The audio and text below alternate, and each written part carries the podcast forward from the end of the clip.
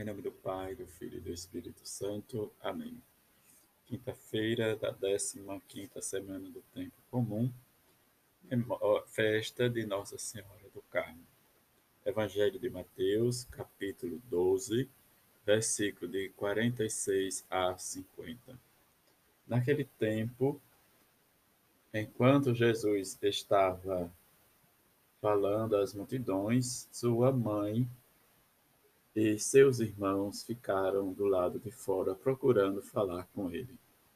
Alguém disse a Jesus: Olha, tua mãe e teus irmãos estão aí fora e querem falar contigo. Jesus perguntou àquele que tinha falado: Quem é minha mãe e quem são meus irmãos? E estendendo a mão para os discípulos, Jesus disse: Eis minha mãe e meus irmãos. Pois todo aquele que faz a vontade de meu Pai, que está nos céus, esse é meu irmão, minha irmã e minha mãe. Palavra da salvação, glória a vós, Senhor. Nesse dia em que a igreja, nós como igreja celebramos a festa de Nossa Senhora do Carmo, esse título, em que nós vivenciamos a nossa experiência, a nossa devoção à bem-aventurada Virgem Maria, a mãe de Jesus. A Bíblia fala de um monte chamado Carmelo, situado na Galileia, lugar de oração e de experiências de fé feitas pelo profeta Elias. A partir do século XII, eremitas erguem mosteiros para nessa colina marcada pelos acontecimentos sagrados, dando origem à Ordem do Carmo.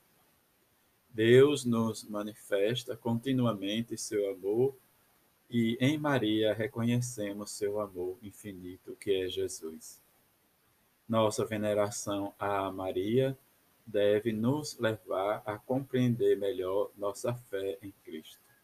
Nesse sentido, nesse comentário em que a liturgia Deus conosco nos faz, e lembrando toda a história que precisaríamos ver desde a história do Carmelo, que é muito bonito. Diante desse fato em que o evangelho de hoje nos fala e a problemática que se levanta sobre os irmãos de Jesus, em que os nossos em que nós possamos vivenciar essa experiência da nossa irmandade em Cristo e a partir de Cristo que dá todo sentido, mas quando escutamos do Evangelho esses, essa passagem, que os irmãos de Jesus estavam à sua procura junto com a sua mãe, é, é complexo compreender isso quando somos vivenciados nessa experiência do amor. Os irmãos, na Bíblia, em que diz o, o hebraico é uma língua que não tem muitos adjetivos, muitos nomes para uma compreensão melhor, como o nosso português, em que referimos irmãos, primos, sobrinhos, tios, e para eles, esses parentes era realmente conhecido como irmãos. Diante deste fato, em que os irmãos, como nos diz Mateus, que vai à procura de Jesus junto com sua mãe, dentro dessa missão em que Jesus levava o reino de Deus, nós precisamos rezar o que Jesus nos diz no versículos 50. Aqueles que fazem a vontade de meu Pai, que está no céu, este é meu irmão, minha irmã e minha mãe. Nesse sentido, Jesus nos chama a vivenciar o anúncio do reino dos céus, ou o reino do Pai.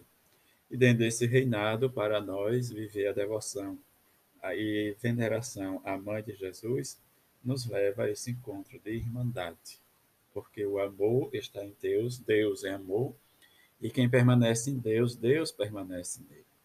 Nesse sentido em que buscamos viver a nossa irmandade a partir do Evangelho de Jesus e do próprio Jesus. Nesse sentido, Deus nos chama em Jesus, seu Filho, para sermos anunciadores da vida em Cristo no Evangelho. Nessa esperança maior, maior em que vivenciamos o nosso discipulado missionário para vivermos o amor em Deus. Que possamos fazer sempre a vontade do Pai, como nos diz Jesus, na nossa irmandade aqui como irmãos no Evangelho de Jesus.